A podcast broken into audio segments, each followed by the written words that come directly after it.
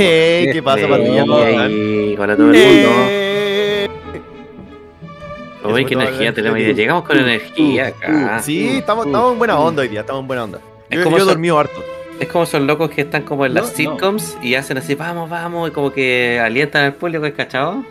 Cuando sale el cartel le aplaudan. Sí, como que aplauden y bailan, ya. Eso somos todos nosotros hoy día. Todos somos hype man. Sí. ¿Así se llaman? Sí. Ah. Sí. ¿Y cómo han estado chicos? ¿Escabé chicos? Bien, yo estoy súper bien, contento, Hoy día lo tengo libre porque acá se celebra el Día de Acción de Gracias. Y lo dieron libre hoy día. Y nos dieron libre mañana también. ¿De veras? Eso es muy Sí. un-gringo-like. Y lo oficializaron que ahora de aquí en adelante todos los años Bill Trust va a dar eh, libre el viernes después de Thanksgiving. Qué rico. El ¿Y viernes después, ¿se cae miércoles o siempre el jueves? Siempre, siempre cae jueves. Bueno. ¿Por qué? Porque así es una de estas cosas de como siempre es el tercer jueves del, del mes. Ah, ya. Ah, ya entiendo. No es que ese día hayan matado a los nativos americanos. Que ese, ese Yo creo que intentan celebra. nublar eso. Ya. Es como, no, fue un día así, no importa, no pasó nada específico. po, weón. Papá, ¿qué pasó? Mm, comieron pavo. Eh, El viernes quédense en la casa. Excepto tú, eh, Águila Torta. Eh, uy, me pican los bracitos, tengo ronchas. ¿Qué será esto, señor Blanco? Oh, tranquilo nomás. Tranquilo, va a pavo. Tranquilo, come. Come más fideos con ketchup y come más marshmallow. Oh, qué linda tierra, te la cambio por estas dos piedras brillantes. Se ve mágica. Mm. ¿Cuánto puede durar este trato? Oye, yo sabía que hay, en Alaska hay policías nativas que y, y que solo los nativos, los inuit de Alaska pueden ser tratados por esa policía.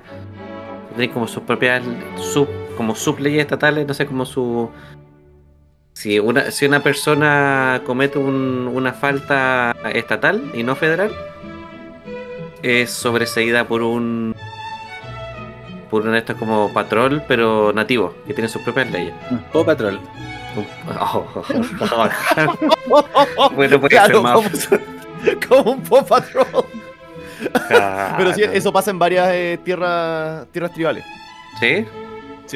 ¿Tiene Sí, su varias. propia ley? Así es. Y de hecho tienen varias concesiones especiales también. Por eso, por ejemplo, está el, el estereotipo de que casi que, hay un montón de casinos en tierras indias. ¿Ya? Es por eso. Porque tienen leyes especiales eh, relacionadas a tributación. Pero es un estereotipo. Entonces a mucha gente les sale más barato ir y pues, como que hacer tratos con la gente eh, de la zona, ¿cachai? Y ellos no son parte directamente dueños del casino, pero son inversionistas, entonces pueden recibir las ganancias, pero ellos como miembros tribales tienen derechos especiales y ellos ponen el casino. Ah, ya la, ya la hicieron. La hicieron al hombre Sí. blanco. Bien. Jano, aquí hay algo similar con, con, la, con nuestros pueblos originarios. No. Gracias. No, Eso ha sido todo. Aquí no ganan ni uno. O sea, tiene, hay ciertas franquicias y ciertos reconocimientos, pero no hay tal cosa. Hay una, persona, hay una persona en este podcast que postuló a una beca indígena en su, en su institución académica. Alejandro. Mena, cuéntanos de esa historia, por favor. Alejandro Menatrún, Menelao. el Menelao. ¿Qué Menaquilán. Eh, viejo, yo no, no soy esa persona. ¿Qué estás diciendo? No, pero loco, a mí me dijeron que era yo- Alejandro. Yo, yo, yo fui a dar pena, pero, pero no, dije, ¿cómo voy a quitarle sus oportunidades a, a personas que, que efectivamente sí pertenecen a alguna, alguna etnia? Oye, cacha que yo tengo un colega que es descendiente indígena. O sea, eh, legalmente tenía todo eso. Pero creció en los 90. Entonces él no aceptó la beca indígena porque le da vergüenza. ¿Ya? Y lo encontré súper fuerte igual pues, porque perdió millones por un hecho de que la, la presión social es tan fuerte, ¿cachai? Como, ah, el mapuche curado y todo eso, que le da vergüenza. Pues obvio que un adolescente va a querer entrar en el grupo, entonces decía, oh, me arrepiento tanto, si no estoy ni ahí. hijo". Me dijo, no estoy ni ahí con violencia indígena, pero sí quiero sus beneficios, ¿cachai? Y es verdad, pues, ¿por, por qué no, ¿por qué no lo usaría? O sea, entiendo por qué Sí, no de lo hecho, usó. nunca le pregunté a la Nati si ella no postuló las becas indígenas porque ella es tercera generación mapuche. ¿Mm? ¿Así? Sí. Ah, por eso cuando tose hace El- wow, wow, wow. No, va a la tierra. Cada, cada vez que pasa un camión tengo que firmarla. Saca- Ale, ¿dónde están los fósforos? No voy a hacer nada. ¿Dónde están los fósforos? Yo solo voy a preguntar eso. Claro, el otro día abriste una- la puerta del closet estaba llena de madera. Claro, cuando estábamos haciendo la inmigración a. Estados Unidos y tenéis que llenar el formulario y salía usted es parte de grupo eh, de grupo Terrorista. anarquista o terrorista. Nati, puta, mi- miren cabrón, no sé, es una explicación larga. Una explicación larga, todo lo que les voy a decir. No puedo rayar un circulito Mira, que o es no. tan fácil. Te- Te miró y te dijiste, por favor, por favor, no hagáis ningún show. Por favor. te miraba y hacer- Te, miró y hizo turu. sacó la chueca. Y dije, aquí viene Winca. El agua es de todos, Winca. Ella me enseñó a hacer el caupolicano. Eso. Pero qué rico. Qué rico eso. Y aparte de eso, como toda su semana, aparte de aparte de, de celebrar el Día de Gracia. O sea, sí, pues, el Día de Gracia. ¿Sí? ¿Tu Jano, qué, por qué estás agradecido? Uh, yo estoy agradecido porque ya mañana es mi último día de pega y salgo de vacaciones. Eso. Y bien, lo merezco, man, me lo merezco. Sí, Jano. ¿Por qué te lo mereces? Dilo. Me lo merezco porque soporté. Porque no estoy muerto. Sí, weón. De hecho, esta semana ha sido tan larga, chicos, y he tenido tanto trabajo que el miércoles estuve a punto de renunciar. O sea, no renunciar, pero sí, si no hubiese tenido el, el solaz de que mañana es mi último día antes de vacaciones, hubiese pensado seriamente en irme así como ya me voy hoy día. ¿A la mala?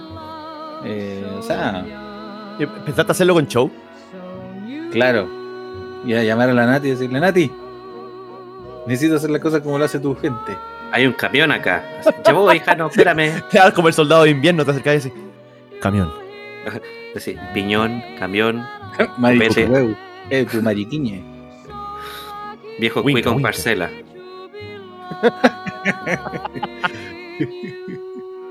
Iglesia inocente.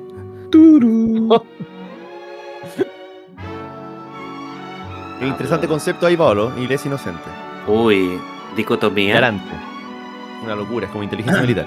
Calmado, estamos Oh, yendo la- está Oh. Ese libro es tan blanco para la gente. Estamos atacando, estamos atacando a Sí, todos. no, no. Oye, sí, basta, man. la patria es un invento militar. Es que una vez que empezáis no podéis parar porque solo te van a acusar de que estáis en contra de algún grupo. No, mejor estar en contra de todos los grupos. Exacto, sí. Y así humor al respecto para parecer como snarky. Entonces cae como neutro, pero igual eres de izquierda, porque si no te abuchean. Yo siempre pensaba que si yo fuera humorista y fuera al festival, empezaría diciendo, oh, los de platea valen callampa. Entonces, ya, ahora viene, ahora viene, estoy esperando. Y después, yo soy de galería, pues yo soy de galería. Salu- Aplauso a la primera línea, aplauso. Claro, Pasando por nosotros, los caros. a lo Stefan Kramer, que eso no fue humillante, ¿eh? Cuando invitó a la tía Pikachu y al, al Pareman al escenario y puso un videíto atrás de la primera línea, eso fue atingente al festival. Él es como nosotros, el Kramer, como nosotros. Sí, Como todos nosotros. al mismo tiempo. Sin dividendos, sin dividendos. Quizás, quizás, si toda la gente de Chile se junta en un solo lugar y se abraza y están todos juntos, se ve Stefan Kramer. Al Yo creo que Stefan Kramer es una, una muestra de todos nosotros. Es como Sí. la película de Superman, Man of Steel, que Superman supone que era Superman porque tenía eh, los, toda la genética de Krypton en él. Eso yo creo que es Kramer. Tiene toda la Ah. genética de los chinos, sí. Sí, No, fijo. claro. Si no, ¿cómo podría imitarlos tanto? Claro. Y la, la K en su pecho significa esperanza. Exacto, sí. Bueno, aquí no, aquí una K. Simboliza un río. Una es- de crío. Le tengo fe a la película nueva de Superman. ¿Sí? Sí, a la. Es que el cómic está basado re bueno, entonces. Yo creo que por ahí puede ir. ¿El cómic está basado? ¿Eso dijiste? En el, el cómic en el que está basado es bueno. Ah, Sale Superman sentadito en una nubecita, con cara feliz. ¿Qué mejor que eso? ¿Se puede sentar en las nubes? Puede hacer como que se sienta en las nubes, puede estar Claro, flotando, ¿no? fácilmente, sí, pero siempre va a estar tenso. Es como, es como fingir que te estás sentando en el agua. Pero se tensará para volar. Mm, No sé. No sé. Podría Ya. preguntarle. Ahora tú te preguntas por qué Superman cuando vuela debajo de los aviones y los levanta con sus manos porque no atraviesa como dos agujas el fuselaje. Es porque cuando levanta las cosas así, para evitar eso, él tiene como un campo de fuerza que está pegado a su piel y es como una fuerza telequinética. Entonces cuando él toca las cosas, en realidad no es que la empuje con fuerza de él, fuerza física, que la empuja con esa telequinesis kryptoniana. Por eso no hace agujeros en cosas ni nada. Y eso lo explicaron después de que lo hizo la primera vez, ¿cierto? No, no, inmediatamente. Antes, Ah, de que hiciera- antes, antes de esa escena, hay una página entera de esa explicación. Ya, bacán. Menos mal, porque si no lo diría echando nomás. po. En los 30 pasó eso. Sí, buena explicación. La compra de Jano esa, ¿no? Por supuesto, pues. Bien, ¿Qué no es te malo. vaya- ¿Estás cuestionándola tú? Nunca cuestionaría a Superman. Ah, ya, menos mal, pues. Que hace No, poco miedo. cambió, cambió su slogan porque ya no es. Antes era. Verdad, justicia and the American way. Y ahora es verdad, justicia for a better tomorrow. ¿Y por qué lo cambiaron? Uh, Porque Superman ya no. Bueno, porque ya de American Way ya se- yo creo que se corrompió ya. Como que ya no, no es unificado ese pensamiento. Y yo creo que Superman ya apela a una. Ya apela al mundo, pues no, ya no, no apela a los gringos. O quizás, güey, era como de güey. Way, de American Way. es claro. Podrían Claro. cambiarle algo, al- algo, quizás ya no- super ya no es suficiente, quizás ha sido como el Ubermensch, podrían decirle. Bien, de Ubermensch. Qué Ujú. buena idea. Que eso nunca se volvió peligroso en ninguna parte. ¿No? La única, la única raza verdad. Y hablando de eso. Les voy a contar una historia. Ya, pero. Nazismo casual. Bienvenidos al podcast. Claro que- ya, ya, ya perder el Jano de nuevo, no llevamos ni 10 minutos.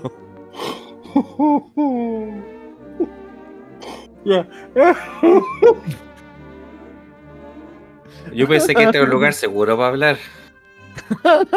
O sea, es súper seguro, pero hay que, hay que esperar que el Jano se recupere nomás. Ya, estoy bien, estoy bien.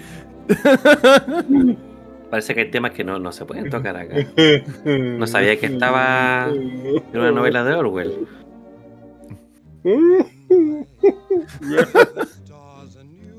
Ya, Pau. Ya, ya va a volver el Jano, tranquilo. Sigue hablando. Les cuento. Les cuento lo que pasó y lo que gatilló a este tema. Yo la semana antepasada empecé a, hacer, a escribir un ensayo para mi diplomado. El ensayo tenía que hacerlo del modernismo, ¿ya? Y cómo cambió el arte, las corrientes filosóficas que lo inspiraron y todo. Entonces cogí dos artistas, o sea, un poeta y un artista para poder eh, eh, hacer la redacción, ¿cierto? Eran cinco páginas, tenía que ser el comentario con cita, la normal, para todo lo que queráis. Me demoré hartos días porque me leí dos libros para eso. Y uno de esos libros es un libro que. de un artista austriaco que es incomprendido. Se escribe en la cárcel que lucha. Viejo un pintor. Él pinta. Empezó, empezó como pintor, como el gallo. El gallo pinta, ¿qué pinta? Ahora, esa persona se llama Ezra Pound, es eh, americano, y él escribió un libro que se llama Hazlo Nuevo, así como con signos de exclamación, así como Make It New.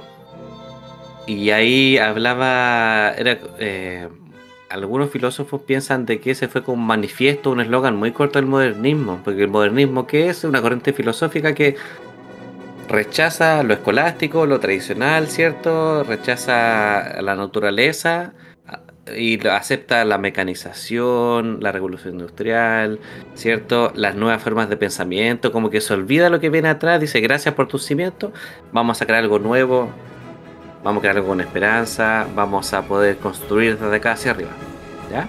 Y por eso es como tan revolucionario el cambio de siglo. Y también investigo sobre Alphonse Mush, que es un, un ilustrador em, checo que lo más probable es que hayan visto sus dibujos. Si buscan a Alphonse Mucha, va a va a ser como de un tipo de arte que se llama Art Nouveau, que es como ilustración, así como del tarot. Fue una de las primeras personas que juntó la ilustración con el con la publicidad de manera abierta. También era pintor, bueno, en fin. La cosa es que estaba, estaba en la mitad del trabajo y dije, ya, voy a investigar un poco los autores para cachar bien su historia para poder ponerlos como citas. Alphonse Mucha era una, eh, una persona que estaba muy orgullosa de su patria, muy orgulloso de su patria.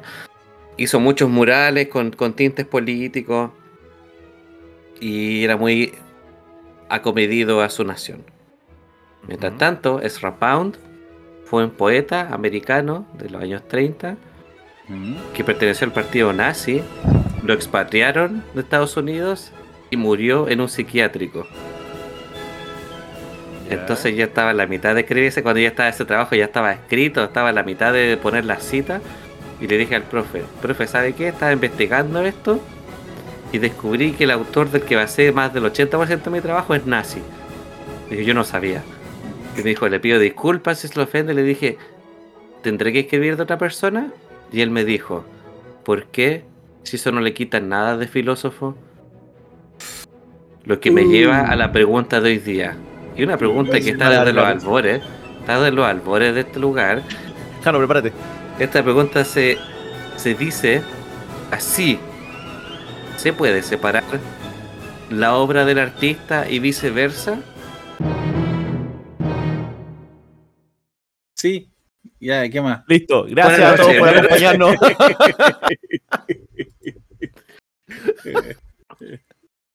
Primero vamos- voy a Espérate. reunir sus opiniones. Espera, espera, espera. Antes, antes que ¿cómo se llamaba el artista? Ezra Pound, No, antes de eso. Alphonse Much. Alfonso Mucha. Claro, se cree mucha. Sí creo que se pronuncia Much. Ahí, No. ahí Ya. está. Bueno, ¿se podrá separar? Mira, voy a, voy a reunir sus opiniones y después voy a, voy a entregar más preguntas provocadoras porque leí un artículo de un periodista argentino y otro libro que me sirvió mucho para este capítulo, que lo leí para el diplomado, pero, pero me va a servir para tener este trasfondo teórico. ¿Qué piensan ustedes? Busqué Ezra Pound y lo primero que me sale a la derecha de Wikipedia. Top Search Authors from the Ezra Pound Article. Adolf Hitler, el primero. ¿En Se escribió- escribió como el partido nazi. There is no party like the Nazi party. Because a Nazi party won't stop. Ah, No lo googleé. curiosamente, Googleé eh, Naked le, hice, le hice esta misma pregunta, no recuerdo a quién, Ya. durante esta semana. Y esa persona me respondió que depende lo horroroso, o no sé si controversial, pero digamos lo horroroso de, de lo que sea que haya hecho el autor. Ya. De que básicamente hay un nivel en que empieza a manchar la obra. ¿Cómo así? Para ¿No ese dar un ejemplo? ¿Un ejemplo de Ah. No recuerdo si esta persona me dio algún ejemplo, pero me imagino, es que, no sé, yo no, yo no opino lo mismo. Mm, Entonces me cuesta darte un ejemplo. Ya, Pero me imagino que para mucha gente, independiente de cómo sean las pinturas de Hitler, ya que estamos hablando de él, ya. eh, no, no va a ver las pinturas como pinturas nuevas, pues son siempre pinturas de Hitler. ¿Qué? ¿Sí? No. No, in- increíble, lo sé. ¿La de Hitler? El Adolfo. Ya, ya, está bien. ¿Tú, Janito, ¿Tú? qué, qué opináis? ¿Mm? No, ¿Para qué, para qué preguntamos? ¿Cómo llegaste a esa conclusión, Janito? Buena pregunta, chicos. No, yo, miren, yo siempre he sido muy transparente al respecto. Yo creo que eh, es, es eh, de repente es medio atávico considerar que no podemos separar la obra del artista. ¿no? Porque ocurre precisamente que que la gente no, no es como un estándar moral. Es conocer, por ejemplo, la, la discusión de Neruda, ¿cachai? Uy, Neruda eh, puede haber sido un super saco wea, pero eso no le quita que el tipo tiene. tiene Un buen cancho de derecha. la, la zurda más rápida de todo, de toda Isla Negra. la negra. y, si le debemos ese título de, de- de campeón peso, peso pesado que le quitó a Rocky Marciano, justamente, por cierto, eh, Adriana. bienvenido. No, no, pero eh, eso me encuentro que de repente la gente eh, puede ser muy rígida para juzgar esas cosas, ¿cachai? Y, y la- el exigir como comportamientos morales o éticos es un comportamiento, de- es una circunstancia de esta época, ¿cachai? Decimonónico de esto. No, es algo, es algo reciente, ¿cachai? No es como que... No es como que nosotros esperemos.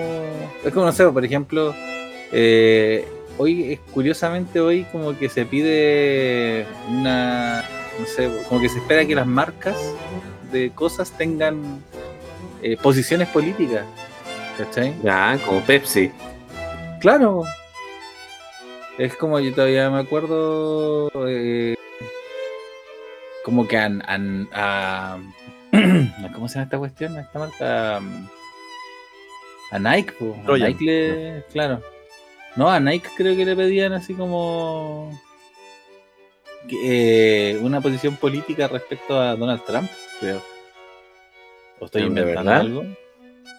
Puede que esté inventando, pero si no, no lo cuestionas, nadie lo va a hacer.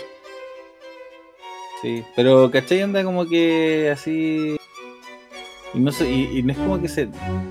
O sea, no es como que se lo pidieran, ¿cachai? Pero eh, lo hicieron. Yo todavía me acuerdo que se, salía así como el, el símbolo de Nike. Con. Con el. ¿Cómo se llama esto? El. Como con el logo invertido, ¿cachai? Ya. El, el switch invertido. Eh, como el pelo de Donald Trump. pues. Ah, sí, lo, veo. lo puedo ver, lo puedo ver. lo imagino, sí. ¿Cachai? Pero, pero no encuentro que tenga sentido esperar un comportamiento ético de Nike, ¿cachai? Si Nike es... eh, son zapatos, ¿cachai? Son zapatillas. Entre Y- otras cosas, entre otras cosas. Sí. Pero, Bien. o sea, ¿qué, qué sentido tiene esperar que se comporte éticamente una marca de zapatos, pues, ¿cachai? Mira, voy a regar, voy a regar esto con dos conceptos que saqué del libro. No, Primero es. espérate, no, espérate, Ah. quiero reformular lo último. No rellena. no, no, no, espera, espera, es que no, no, o sea, reformulo. Se espera un comportamiento ético, pero un comportamiento ético relacionado con cosas que son relevantes, como por ejemplo sueldos justos, ¿cachai? Mm, Que vayan Con- impuestos. Claro, que sean como responsables con el medio ambiente, ¿cachai? Pero de ahí a que a mí, ¿qué me importa a mí que la gente de Nike vote, o sea, que esté de acuerdo o no esté de acuerdo con el presidente de Estados Unidos, ¿cachai? Puta, yo, yo tengo opiniones también. Antes de que Pau nos dé más información, mm, eh, quiero, quiero decir algo. Eh, yo Escucha, creo para eso que... un podcast, amigo. Es verdad, es verdad, va por decir algo. sí. Yo creo que simplemente tratar de. A ver, creo que la respuesta visceral de sí o no, si se puede separar o no, es. Si alguien simplemente dice sí o no, porque artista malo, persona mala, no puedo ver su obra, es reduccionista y simplista, y la respuesta es algo entre medio. Em, porque siento que como era la persona que creó la obra, de cierta forma va a informar la obra que creó. Eh, Va a transmitir ciertas sensibilidades de un lado al otro. No creo que el mismo autor pueda disociarse tanto de su obra. ¿Entiendes? Eh, entonces eso te puede ayudar a entender por qué hizo la obra de la forma que la hizo.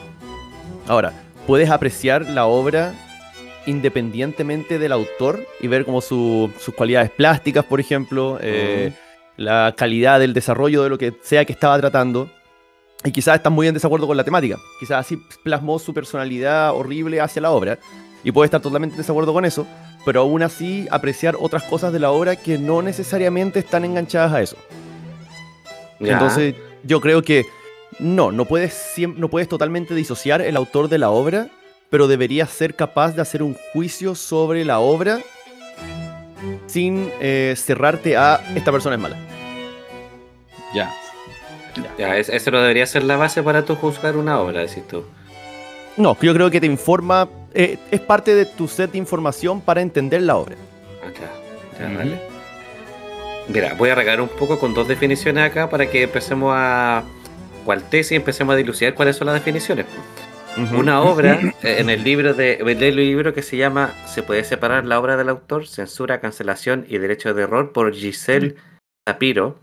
Tiene una sola página, dice sí. Sí, Jano, con prefacio del Jano. Claro, una, una cita a Janomena. Es bueno el libro, tiene 200 páginas de Giselle Sapiro, les recomiendo que lo lean. Es muy bueno, Ujú. o sea, es- yo me informé harto con esto.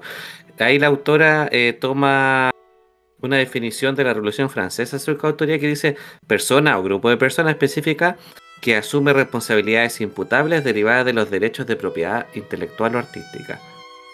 Eso vamos a considerar como un autor. ¿cachai? Una persona que, que es responsable de su obra. Y lo otro, una definición que dio Heidegger en su ensayo de El origen de la obra de arte, que dice que una obra de arte no puede nacer sin el autor y el autor no se convierte en autor hasta que crea una obra de arte.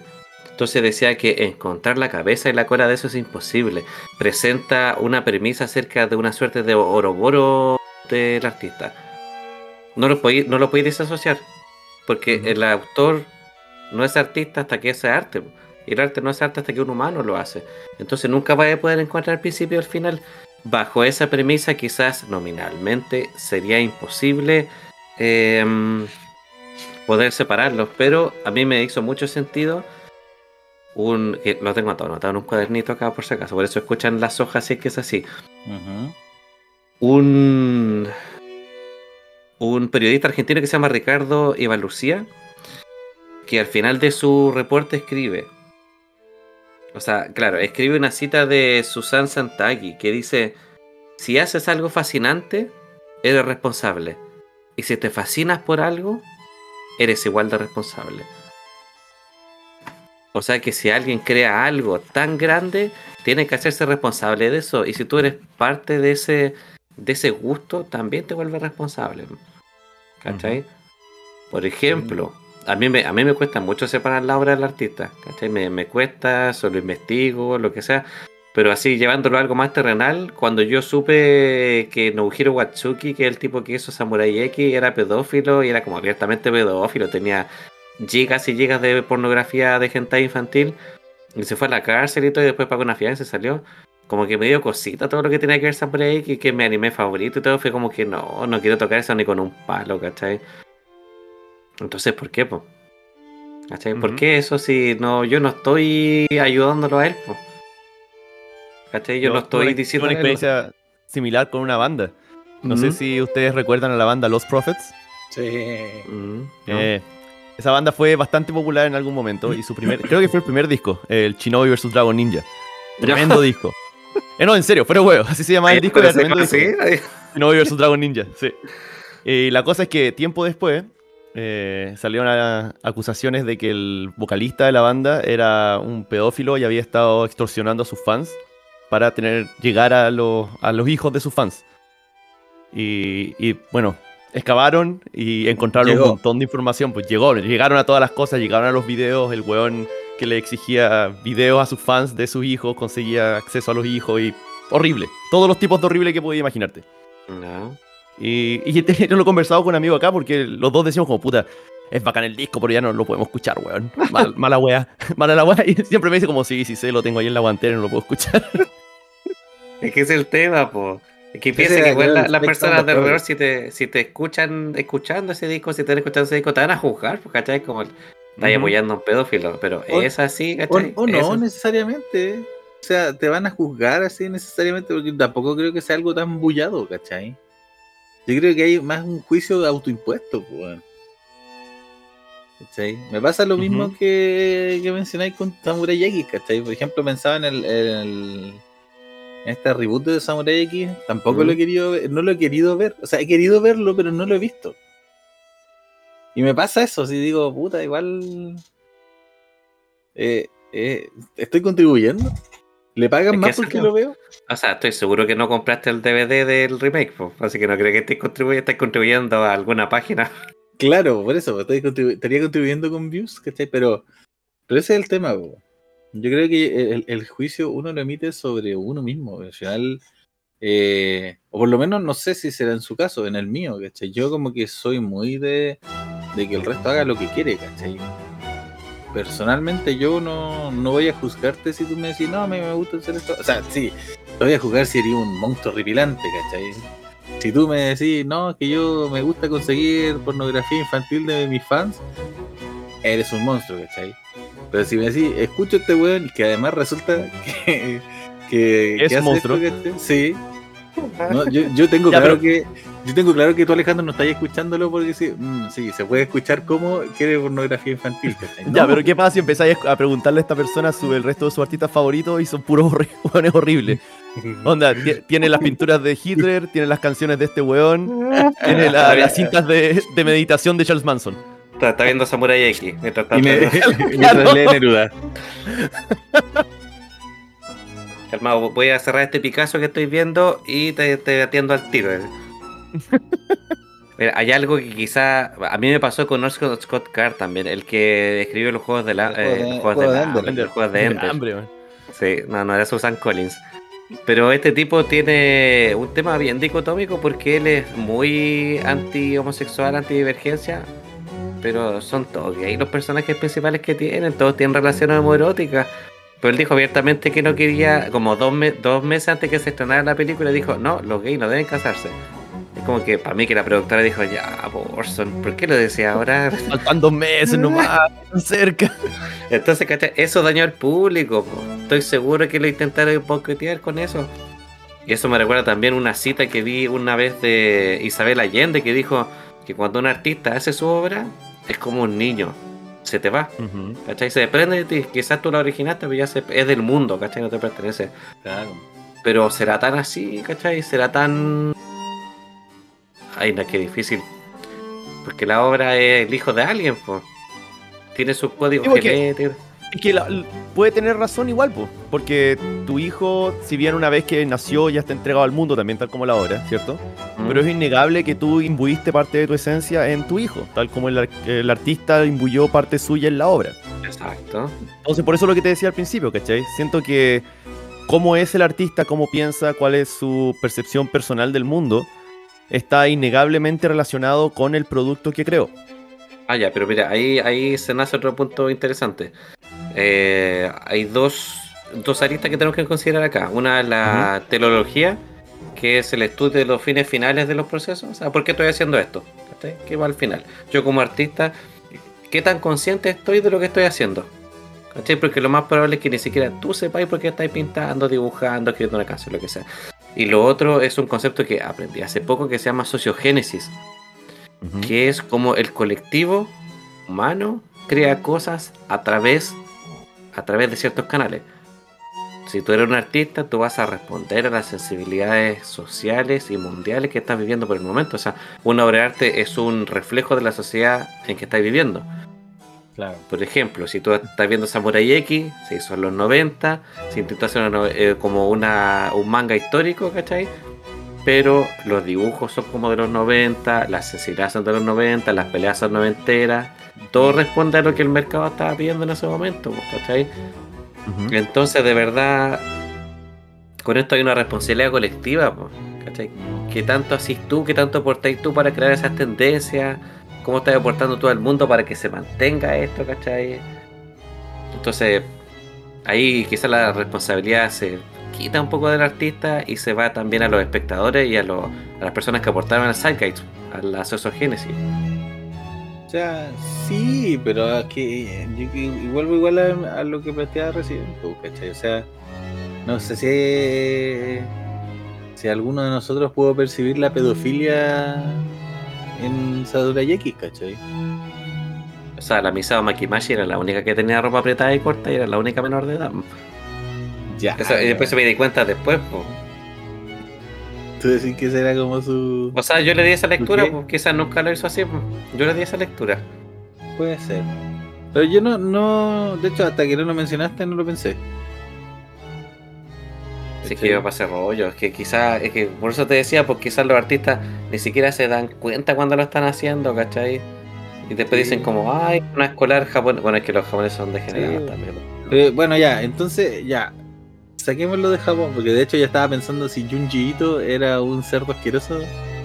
Pero creo que es como súper normal. terrible wholesome. El creo que el tío es super wholesome, que es lo contrario Sí. del, del weón de, de Ghibli. De Ghibli. de Miyazaki. Claro, Miyazaki es un tipo súper depresivo. Sí, pero por ejemplo piensan en JK Rowling, pues, ¿cachai? Que Ahí el, está otro, otro buen ejemplo. el universo de Harry Potter igual es súper wholesome, pues, ¿cachai? Ujú. Y, y los fans de Harry Potter igual son como una comunidad súper... A mí me gustaría que me gustara tanto Harry Potter, ¿cachai? Como, como esa gente, porque de verdad lo disfrutan tanto y como que son súper comunidad y la... Y la JK Rowling como que está cero en sintonía con la sensibilidad de esta época, pues. ¿cachai? O quizás lo está más que nosotros, no sé. Pero, Yo creo que pero era la, ciertamente tomó decisiones Yo creo que lo que está pasando ahora es que hay tantas personas y tantos grupos buscando tanta identidad que no tenemos una identidad ahora como sociedad. Sí. No, co- como que todos piensan que son dueños de la verdad y al final tú como artista, ¿cómo reflejáis a toda la población? No podís. po, ¿cachai? No, claro. Aparte que eh, hay muchos temas que hoy por hoy pesan más que hace 20 años, ¿cachai? Eh, lo que les decía, porque el esperar un, com- como un comportamiento ético de una persona pública, ¿cachai? Si en ningún momento J.K. Rowling se presentó como un faro de.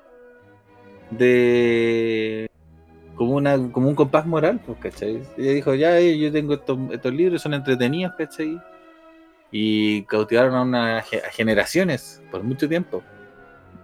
Y, y yo, hay, gente a la que le ha dolido demasiado escuchar esos comentarios así como transfóbicos. Pero no pensáis que cuando una persona tiene esa clase de poder, tiene esa clase de responsabilidad. O sea, si tú tocáis tantas veces, tantas millones de vidas, está dentro de los 20 libros más vendidos de la historia, ¿cachai? Rozando el Don Quijote. Yo creo que tú tenés que tener un discurso responsable ahí. O sea, yo creo, personalmente, pienso que tu Sí, discurso tiene que Sí, ser- pero, pero que Sí, también no, es, no creo que ella lo esté diciendo de la perspectiva de, oye, ¿sabes qué? Hoy día voy a hacer como la wea. Le voy a decir algo horrible No. para ir toda la gente que pueda. Ella de verdad, yo creo, ella cree que está en lo Sí. correcto. Claro, la mayoría de los ser, malos de la ser, historia, sí. de la historia pensaban que estaban haciendo lo correcto. Sí, A eso sí, voy, sí. ¿cachai? Más de se veía como el malo. po. Claro, pues, y si, y si esos villanos hubiesen ganado, ¿cachai? Eh, contarían su historia. Hogwarts Legacy sería un juego muy distinto. Y creo que en Hogwarts Legacy aparece un personaje trans. Es como una, un, como un brujo El villano. se Eh, claro, está en una tumba. Claro. El jefe final dice, ¿qué soy? No sé qué soy. Pues, eh, por lo tanto, los voy a hacer daño. Y soy pedófilo también. Soy, soy un Solo no Solo las ocurrido". mujeres pueden ser mujeres. No, si está haciendo un hechizo para poder casarse con los perros. Porque eso es lo que viene, chicos. Eso es lo que viene. Eso es lo que busca la piedra filosofal para casarse con los perros, weón. Otro dato, o- otro dato bien interesante que, que alcancé a investigar es el, el tema de cómo se llama. Eh, existe una, ¿cómo se llama? Una interacción que la, una autora que se llama Caroline Forrest, eh, hay una interacción, que dijo ella, una interacción que está pasando ahora con las redes sociales, con, con toda la autoría como inmediata que existe, que se trata de eh, el poco tiempo para digerir y respirar. eh, Eso, eso, eso es una cita de ella. Ya no nos tomamos el tiempo necesario para digerir o respirar antes de gritar. ¿Cachai? Porque eh, Sí. lo que está, está diciendo que, y tomando a, a- a- Giselle Sapiro, está diciendo que hoy día el error se condena y no se ve como de aprendizaje. Y de hecho lo, lo que mostraba Sapiro también es que deci- preguntaba, si tú cometes un error, por ejemplo, si tú eres un artista y haces una obra de arte y mata a una persona sin alevosía y cumples tu condena, ¿cachai? Aquí dice, ¿se perdona la obra cuando el autor cumplió su condena imputable? O sea, cuando termina la condena, sí, ya está. Porque a los ojos del Estado ya no eres ya no ya cumpliste tu condena, ya no eres culpable, ¿cachai? ¿Tenés que perdonarlo? cuando? Porque, por ejemplo, yo tendría que perdonar a Huachuki porque él pagó su fianza y salió de la cárcel. Eh, Que ese, que ese es el tema, ya, eh, que es un tema relacionado con el derecho penal, ¿cachai? Y cómo, y cómo se, cómo se desem- desenvuelve la, la sociedad como tal. ¿cachai? Nosotros creemos en la reinserción social. Una persona que ha pasado por la cárcel, ¿ha cumplido con, con lo que se pide o solamente está de paso? ¿cachai? Lo guardamos un rato, pero ya deja de ser una persona. ¿cachai? Porque, porque ocurre, ¿cachai? Ocurre con que una persona cuando, cuando va a la cárcel pierde su calidad de persona para el resto. Si tenía antecedentes penales, chao. Y hoy por hoy, incluso, si te encuentran ni siquiera antecedentes penales, yo a mí, a mí me pasó que vi a una persona que no tenía antecedentes penales, sino que estaba sujeta a una investigación, ¿ya? Por una posible violencia intrafamiliar, pero una investigación. ¿cachai? ¿Qué es lo que gatilla una investigación? Que una persona haga una acusación. Esa acusación puede ser tanto cierta como falsa. Claro. Sí. Se lo trata que se mismo- muestre lo contrario. Y por lo mismo, eh, es, es- se investiga, ¿cachai? Se investiga para poder demostrar algo eh, más allá de la duda razonable. ¿Y qué pasó con esta persona? Eh, esta persona perdió una oportunidad de pega porque averiguaron que estaba en un proceso investigativo. ¿cachai? O sea, el hecho de que esa persona, alguien haya dicho, no, este gallo es un violento, eh, le quitó oportunidad. Y habla Ahí, mucho ahí está de, el tema del, de que no digerimos las cosas. Sí, pues, habla Sí, mucho, más fácil, sí, Jugarte ¿cachai? al tiro. Si alguien se manda una embarrada por redes sociales, es como ya, funémoslo, ¿cachai? Turayamos su vida. Después investiguemos si es que de verdad pasó lo que pasó. Pero necesito justicia de como mob justice, como justicia de grupo, justicia de. ¿Cómo se llama? Justice? Sí, sí, sí, como, como un matonaje público. Claro, como matonaje público, como ya. Nosotros vamos a ser juez, jurado, verdugo. Y pucha, si era falso, perdón. ¿cachai? No, ni siquiera perdón. Qué como te caes callado. Te caes callado y no haces nada. No, sí, pues, y lo- la cuestión es que por la naturaleza de las redes sociales, la mayoría de las cosas, si es que algo va a tener impacto, lo va a tener al principio. Y nadie le va a. Entonces muchas veces en, lo- en casos de funas que he visto que después resultó que, que no era cierto, o estaba mal interpretada la verdad o lo que sea, ah, después salen diciendo como, ah, no, pero disculpas, disculpas públicas porque estábamos equivocados, etc. Y que un 5% de la gente que vio el texto original llegan al final a ver la disculpa pública. Entonces la mayoría se va a quedar con, ah, esta persona es una mierda. Es como el, el, el desfunado también. El desfunado es como un meme, po, ¿cachai? Y precisamente estamos hablando de, de, de ese proceso. po. Y, a- y ahora lo tomamos así como seriamente, pero fuera de este contexto, cuando hablamos de una persona que es desfunada, igual es poco serio, po, ¿cachai? Pero por ejemplo, lo que, lo que dice Alan es bien interesante porque eh, yo me entero de todos los cagüines del internet cuando son cagüines. Y cuando se baja pueden pasar años así como, oye, ¿supiste que esta persona en realidad no le pegó a su esposa? Y es como, ah, ¿cachai?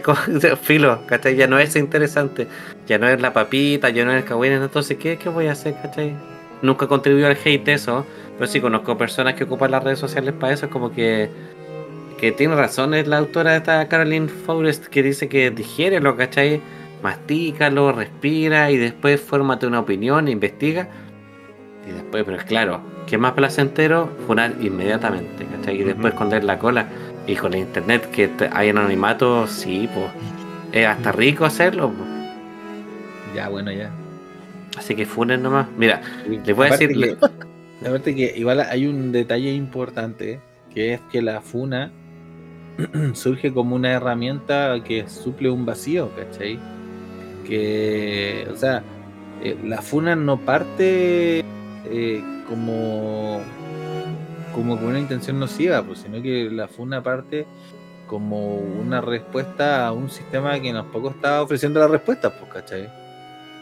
Porque precisamente había cosas que no constituían tanto delito, ¿cachai? O, o que eh, requerían de gimnasias jurídicas que como para lograr condenas, pues, ¿cachai? Entonces al final la FUNA eh, se posiciona como un medio más efectivo. Eso no quita que hayan personas malintencionadas que usen mal las herramientas, pues, ¿cachai? Sí, pues han habido mil historias de abusos de funas, pues. Como que, como que todos tienen una pistola social ahora.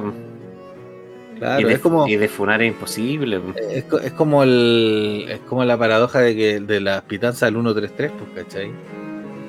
Eh, hay, hay muchas pitanzas al 133 y gente que llama para molestar, ¿cachai? Pero la solución tampoco es eliminar el 133 porque hay gente que lo utiliza para lo que es.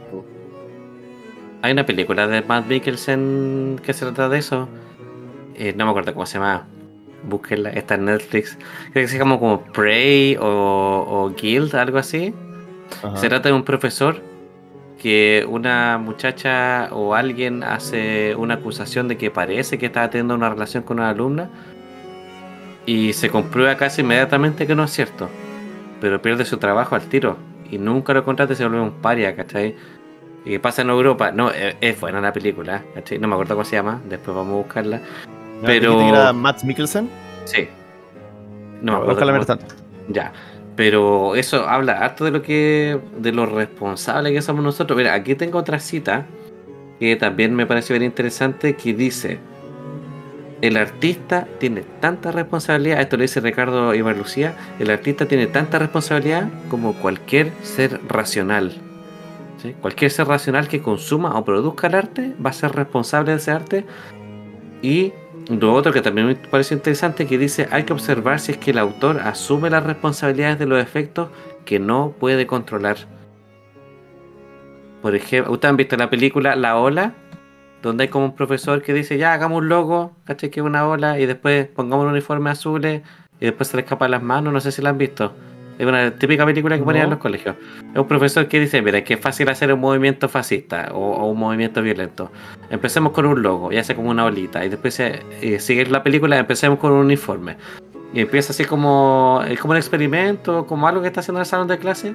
Y ahí después los alumnos como se engrupen y lo sacan del liderazgo de ese grupo porque piensan que él no sigue, eh, no sigue los lineamientos de la misma cosa que inventó. ¿Cachai? Entonces se escapa de sus manos y ahí nos hace preguntarnos qué tan responsable es un artista de las cosas que están fuera de sus manos, porque nunca intencionó que provocaran. Se tiene que hacer responsable de eso, ¿cachai?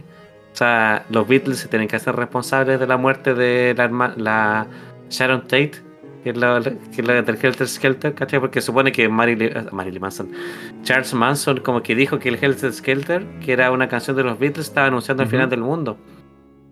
Y Mm. que por eso mataron a, a Sharon Tate.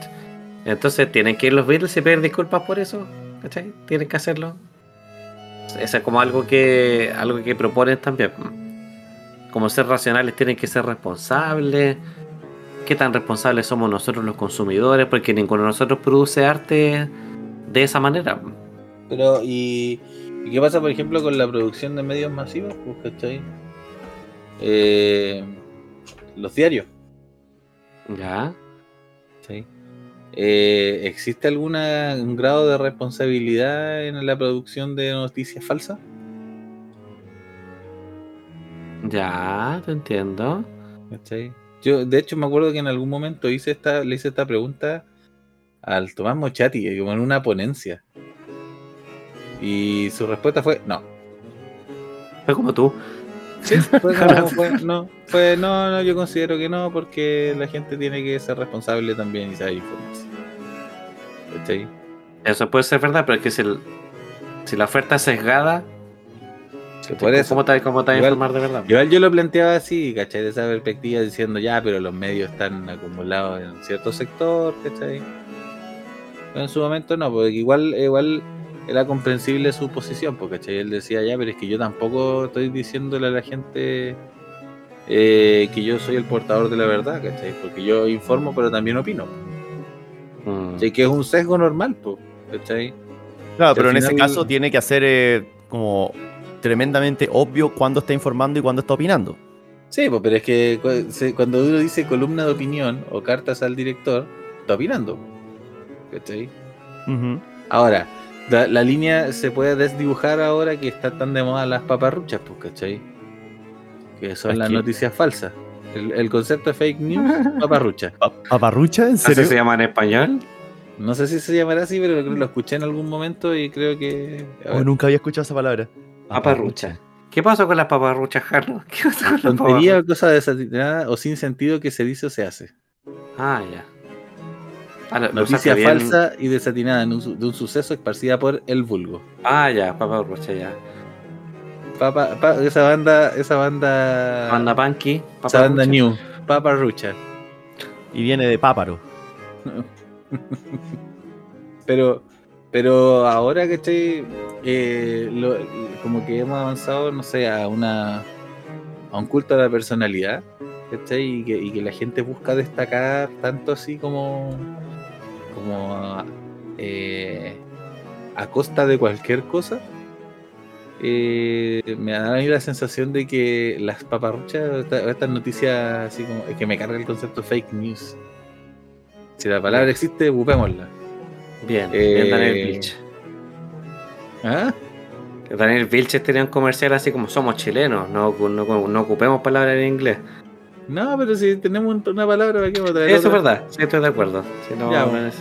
eso, eso me recuerda mucho a lo que dijo la Ale una vez y me, me- me- se me metió y se me quedó adentro. Que estábamos conversando de este tipo que se llama eh, Nico Cado Abocado. Ya. ¿Cachai? Que para la gente que no conoce es como una persona que voluntariamente se volvió beso mórbido. Y no sé, pues se compra 30 hamburguesas en McDonald's, la unta en queso, empieza a, a comérsela y se pone a llorar como un bebé y viene un amigo y le pega un combo o una cachetada y los dos se ponen como, como no puede ser más. Y aparte, y aparte de eso creo que tiene su OnlyFans donde lo humillan sexualmente y todo. Ujú. Y el, el Ale me dijo, sí es fácil ser famoso, es ser famoso en internet y tener plata. Dijo, pero no es barato porque tenés que pagar con tu vida, con tu vida social, con tu eh, dignidad. ¿Cacho? Que ese tipo tiene un como un departamento como en Madison Square Garden, así como algo muy, muy caro. Y, pero claro, pues, pero no podéis volver de eso. ¿Cachai? No, no, él nunca va a dejar de ser. Si pasan 30 años y lo contratan en una pega dice, ya voy a buscar tu nombre en internet. Lo van a ver que un loco pegándole con un McFlurry en la cara y haciéndolo llorar. ¿Podía, podía explicar este vacío de 30 años en tu currículum? No. Claro. Claro. Se va a comer esa. Voy a dejar esta hamburguesa acá. Esta no es la clase de gente que queremos en McDonald's.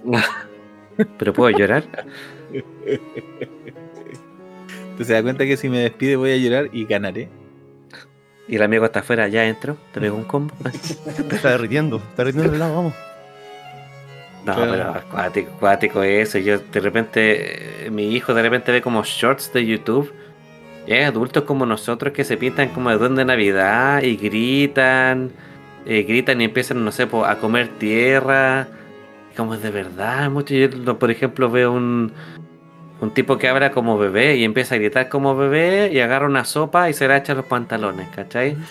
Es como, Bien. tenéis 40 años, tenéis 40 años, deja de hacer eso, ¿cachai?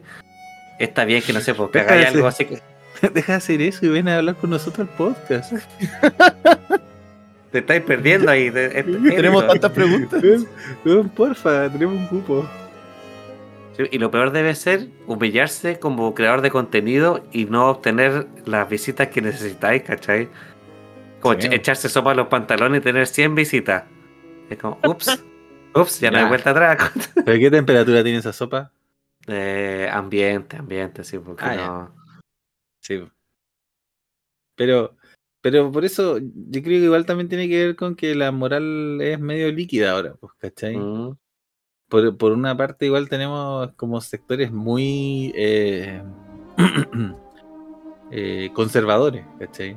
sí, Sectores que curiosamente son lo- los de la izquierda, ¿cachai? Los sectores más progres son los conservadores ahora, pues, ¿cachai? Porque ellos son los guardianes de la moral, ¿cachai? claro. Y, y- las y- tradiciones. Claro, no, y se, no, y se exige un comportamiento debido. ¿Cachai? Y por otro lado tenéis como eh, esta gente que de, de- literal está dispuesta a cualquier cosa, po, ¿cachai? Con, con solo por el objetivo del cloud. Ya, ¿Cachai? cloud. No sé si se acuerdan de que tiempo atrás ocurrió que una pareja eh, murió, una pareja murió porque un tipo trató de detener una bala con un libro. Bien, O sea, o cloud. Sí, ¿cachai? O Así, ese tipo que dejó a su polola en Rusia así como en el balcón y se congeló.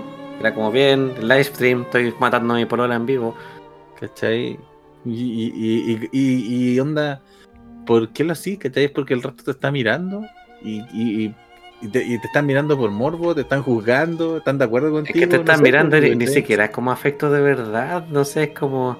Pero debe, es que, no sé, yo no tengo eso, quizás no estamos chipeados de esa manera, pero a Eh, mí no me produce ningún placer ver un like, ¿cachai? Nada, nada, yo, yo he posteado cosas en Reddit que he tenido hartos likes, hartos comentarios, pero no, yo no quiero lucirme, ¿eh? No quiero lucirme si, por si te muestro este, si te muestro este, este tradicional, enhorabuena. No, se- Uy, no te pasa nada. ese, no bajes ese pulgar, Jano, no lo bajes, oh, oh sí. Oh, Oye. ¿qué pasa si te no. muestra ese pulgar y le hace clic a la campanita? Ah, cosa, notificaciones, suscríbanse. Estoy, parece que hay un, un 60% de ustedes que ven mis videos y no están suscritos. Así que suscríbanse. O YouTube me va a bajar los videos, Videíto. mi videíto. Pero, pero, ¿cachai? O sea, eh, vivimos en una sociedad que espera mucho de nosotros, pero al mismo tiempo vivimos con estos como agentes del caos. Como el guasón. Sí, po. Onda, todos esos, todos esos youtubers, todas esas personas, ni cacao bocado, ¿cachai? Que como que yo no, no, no sé si, si será porque lo que dice el pavo, que estamos chipeados distintos, ¿cachai? Pero yo, por ejemplo, no vería un vi- video del ni cacao abocado. ¿Cachai? Yo sí he visto porque me aparece en el feed, pero no Sí, lo he pero- buscado pero me activamente. refiero- Ay, que, y, no, claro. y no tienes como, ¿qué otra cosa hay que ver? No, pues, se Ah. detiene ahí el Pero- scroll y Ya, pero eh, la, la pregunta es, ¿tú lo verías activamente? O sea, como No. que, no, no me suscribiría ni nada. No, ya, po, o- ya, no te suscribes, pero lo buscarías, ¿cachai? no, Buscarías ni no lo he hecho, no lo he hecho y no lo haría. Para saber en qué fechoría anda ahora No. nuestro mequetrefe. ¿Cachai? Que yo creo que Y- tampoco, también lo, lo evito porque sé que en algún momento se hace algo muy estúpido, el internet se va a encargar de hacérmelo llegar, ¿cachai? Ese nivel de comodidad tengo y no me interesa tampoco. Ahí en tu grupo ni cacado abocado watch. Claro, como esos grupos de millonarios que apuestan cuando se van a morir los famosos. Eso- esa esa clase de persona soy. Claro. Está en un círculo secreto, liderado por un gorila de dos cabezas. Ay, no juguemos con eso. No juguemos con eso. Hay Una otro. otro-. Sí, ah, no. Qué apócrifo. ¿Se puede separar al gorila de dos cabezas? ¿Se pueden separar las cabezas del gorila? Sí, pero, pero eso yo creo que el, el- la sociedad en la que vivimos exige mucho de nosotros, ¿cachai? Y, y, exige como estándares casi inalcanzables, ¿cachai? Porque al final, si te vayas a la idea de que nadie es perfecto, ¿cachai? por lo menos yo, ¿qué, ¿qué esperas tú o qué espero yo de una persona? ¿cachai? Yo espero que no sea tan saco wea, ¿cachai? Porque sé que todos son sacos de en, en una en una medida, po, ¿cachai? No hay, ¿Puedo no hay un poner eso en la perfecto. contraportada de tu libro? ¿Puede ser? Sí, Sacarte un blanco y negro. sí, no, eso, eso voy a hacer cuando yo sea jefe. Voy a decir cuáles son mis, cuáles son mis expectativas de ti, que no seas tan saco wea. ¿Cachai? Mira, hay Porque al un. final- Porque, al final. ¿quién- porque al final, ¿quién es perfecto? ¿Cachai? ¿Quién, quién no es un imbécil? Ahora, insisto, hay, un salto kilométrico entre ser un saco wea y ser un violador, un homicida, ¿cachai? O un pedófilo. ¿cachai?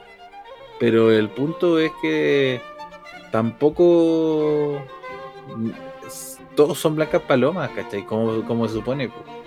No sé, po, por ejemplo, me pasa que de repente yo escucho gente que, que es como súper, y ahora somos body positive, ¿cachai? Y no opinamos del cuerpo ajeno, pero en, en, el, en la comodidad, ¿cachai? Del, de, de un entorno seguro, ¿cachai? Con tus amigos y todo. Son horripiladas, te hacen unos comentarios súper así horribles. Ah, porque es como el positivismo tóxico. Así como que te esforzáis tanto para ser positivo que termináis siendo negativo igual. Porque si yo soy body positive No, y tú. No, no, no, no, no, no, no es eso. No es eso, es como onda. Descuera, descueran a una persona, ¿cachai? Gratuitamente, po. Pero para afuera se comportan como creen que tienen que comportarse, ¿cachai? Onda. En, en- en la intimidad del hogar, no, pues ahí no, pues, ¿cachai? Sí, onda, ahí hablamos de, todo, ¿cachai? De lo humano y lo divino. Entonces, al final, eh, es como que tú te- eh, tratáis como muy forzosamente eh, el poder vivir en una época, ¿cachai? Que como que no quería estar afuera de esa de esa como tendencia, ¿cachai? No, No, quería ser una paria. No, es que entidad aprobación le pasa a todo. po. Si todo, imagínate ahora mismo que nosotros rechazamos esa cultura, rechazamos esa cultura hasta por ahí nomás, ¿cachai? Pero igual hacemos cosas para calzar, ¿cachai? Igual nos vestimos de cierta forma, seguimos cierta tendencia, seguimos ciertas cosas que quizás no nos gustan tanto, pero digo, pucha. Eso me acuerdo que la última que fui a cortar el pelo fue con mi polola y le dije, ya tú dime cómo me lo corto para verme bien, ¿cachai? Porque si fuera por mí me raparía, pues, pero sé que a la gente no le gusta, me han dicho que no me veo bien. Entonces, lo hago por el resto. Si no, uno no está, no es invisible a eso y no hay nada malo en querer aprobación, ¿cachai? Cuando se vuelve patológico es cuando ya te cambian.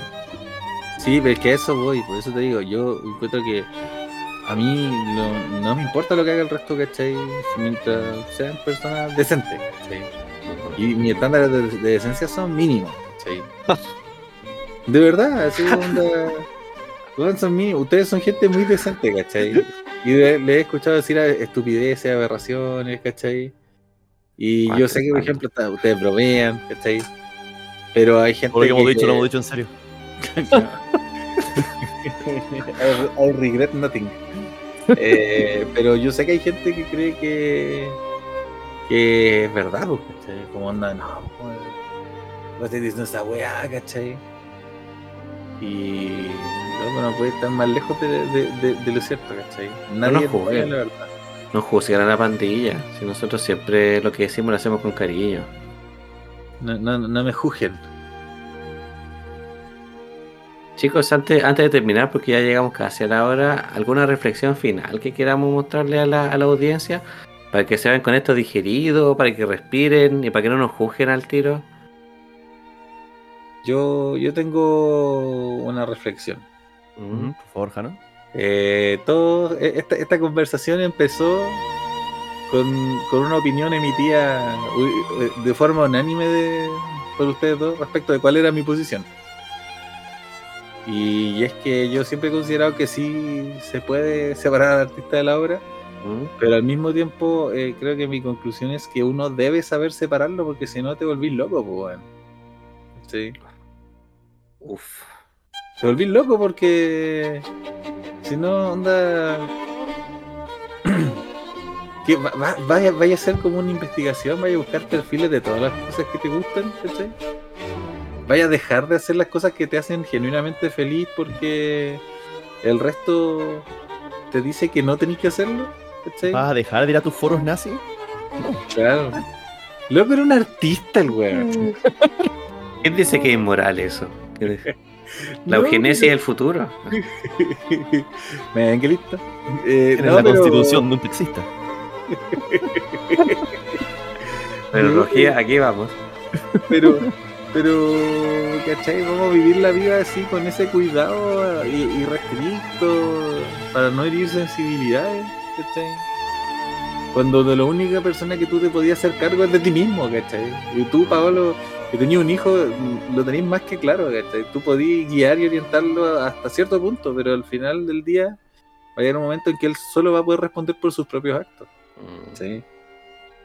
No podemos hacernos responsables del resto.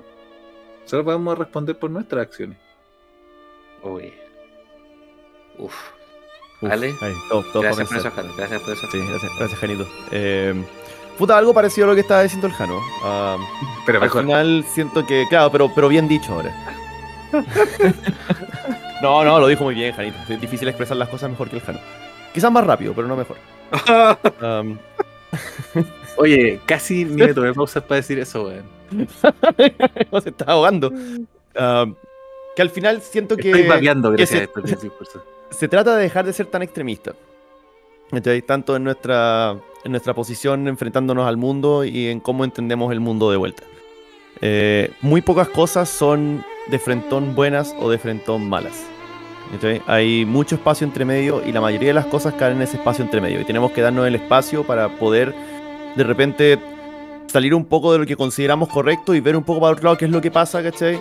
Cómo lo reconozco, cómo lo entiendo, estoy realmente correcto en mi posición de que estoy considerando esto malo, ¿cachai? Y eso solo lo haces también dándote la oportunidad de interactuar con estas cosas que quizás no sean correctas, para poder formar una opinión al respecto. Si es que te cierras completamente y, y lo empujas hacia el lado, siento que la única conclusión posible a ese escenario es que te radicalizas para un lado o para el otro. Y eso creo que no es sano ni para la persona ni para la sociedad en la que está envuelta. Así que, a todos los que están escuchando, mi consejo es: tengan paciencia nomás, den un paso hacia atrás, consideren las ideas que les presentan, consideren lo que están viendo y consideren que siempre puede estar bien o puede estar mal. Y no sabes de primera fuente, no sabes al tiro. Bien. Sí, para que la gente disfrute las cosas tranquilas, con menos opinión del resto también. Eh, Que es importante, sin duda, pero la opinión más importante cuando uno está jugando lo que disfruta es de uno. Yo lo que me llevo de esto que solamente reafirmé mi creencia de que no se puede separar la obra del artista, pero tú puedes tomar la decisión activa de disfrutarla o no. Y me hizo mucho sentido el tema de la fenomenología de Hegel, del espíritu. Hay una parte donde dice que tú no tienes que juzgar una obra de arte por la certeza sensible. O sea, no, no es lo primero que tú ves lo que tiene que ser lo último que tú ves. La obra de arte se juzga por la magnitud de sus conexiones. Yo soy un fiel creyente de que las obras de arte están vivas, mutan, eh, envejecen, eh, rejuvenecen, y eso depende de las personas, ¿cachai? Desde las que las crearon. Eh, desde las que las crearon hasta las personas que la consumen. Entonces tú eres responsable de esa obra de arte, tú como espectador, ¿cachai? Y ya, ya, ya se dio, ¿cachai? Si una persona, si lo quieres llevar a algo más tangible, si Hyundai hace un auto, tú eres responsable de cómo lo manejáis. Y Hyundai es responsable de hacer un buen auto, ¿cachai? Entonces sí, disfruten el arte, pero sean responsables al disfrutarlo. Sí, Este y todos en la casa, patrocinado por Hyundai. Todos en la casa tengan presente que el Pavo acaba de hacer un episodio completo del podcast para justificar su colección de porno furro. Ya, que ese es otro tema que quizás podríamos tocar cuando el Jano vuelva a vacaciones. Para justificar la compra del Hyundai. ¿A quién le hacemos daño vistiéndonos de animales? ¿A quién le hacemos daño? A ver. Usando pañales. ¿A quién le hacemos daño haciendo usando pañales? Y les pregunto eso. Vesti- con una banda nazi. ¿Por qué siempre son fachos los furros? ¿Hay cachado que son- ¿Por qué siempre son fachos? ¿Podemos separar la fursona de la obra? Yo creo que los furros no se pueden separar de ser fascistas. A ver, no, no, como que siempre son fachos. Viejos de derecha anti-gay, como que los veis disfrazados de perros. Furros son fachos. Furros, si están escuchando, ¿por qué son fachos? ¿Por qué No, puede nos ser estamos izquierda? queremos saber. Esto es curiosidad nomás. No puede ser de izquierda, que sería como chistoso, así un furro oso como de Rusia. Mira, imagínate, eso le falta. Y eso va con el tema del corpóreo. Los corpóreos también son como furros. po. ¿Es Doctor Simi un furro? Eh, Claro. Oye, buena pregunta. Oye, Oh, no sé si peludito. Tiene los bigotes peludos, tiene como una pelada, pero al lado tiene pelos. Sí, pero es como, puede ser como un topo. Mi persona es doctor simio. ¿Sabes qué debería haber una convención furra vestidos de doctor simio? A ver qué pasa. Sí, y bailar, bailar así. Uh, la Doctor. Simi, pero como con ese audífono Razer con orejita. Sí, bueno, doctor Simi, furros. Quedémonos con eso. Quedémonos con- La pregunta No la imagen que debería que llamarse Doctor Simi es furro. Así, la pandilla en escabeche. el Doctor Simi es furro. Dejen sus comentarios en el Instagram, por favor. ¿Qué opinan? ¿Qué opina el público? Desentrañando, desenmarañando. chicos, televidentes, nos despedimos. Muchos besitos, muchos cariños. Que el. Jano la pase bien en sus vacaciones furras. El Jano va al sur. ¿Y qué gente hay al sur? Facho. ¿Y quién es un facho? Furro. El Jano va a la Furricon, allá en el sur. Listo. Va a Puerto Furro. Voy a, voy a- voy a llegar con mi traje de imbunche. Claro, con la, con la pata en la espalda. Ya chicos, les deseamos buenos días, buenas vacaciones y que se encuentren bien todos. Sean furros, pero no fachos. No a todos. Chao, chao. Limpien Beso, sus trajes. Sí, ojo con los pañales.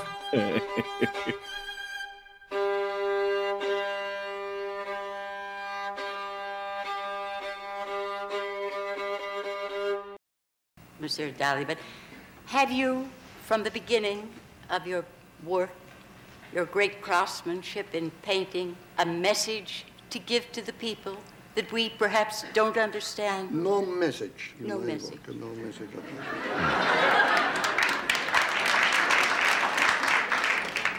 Could you invent one? Impossible. I'm against any kind of message. You are. Against. Your paintings have a very dreamlike quality, and I, I do find them fascinating. I'd like no, to look at. There's no uh, dream because uh, it's never dream. is hypnagogical image.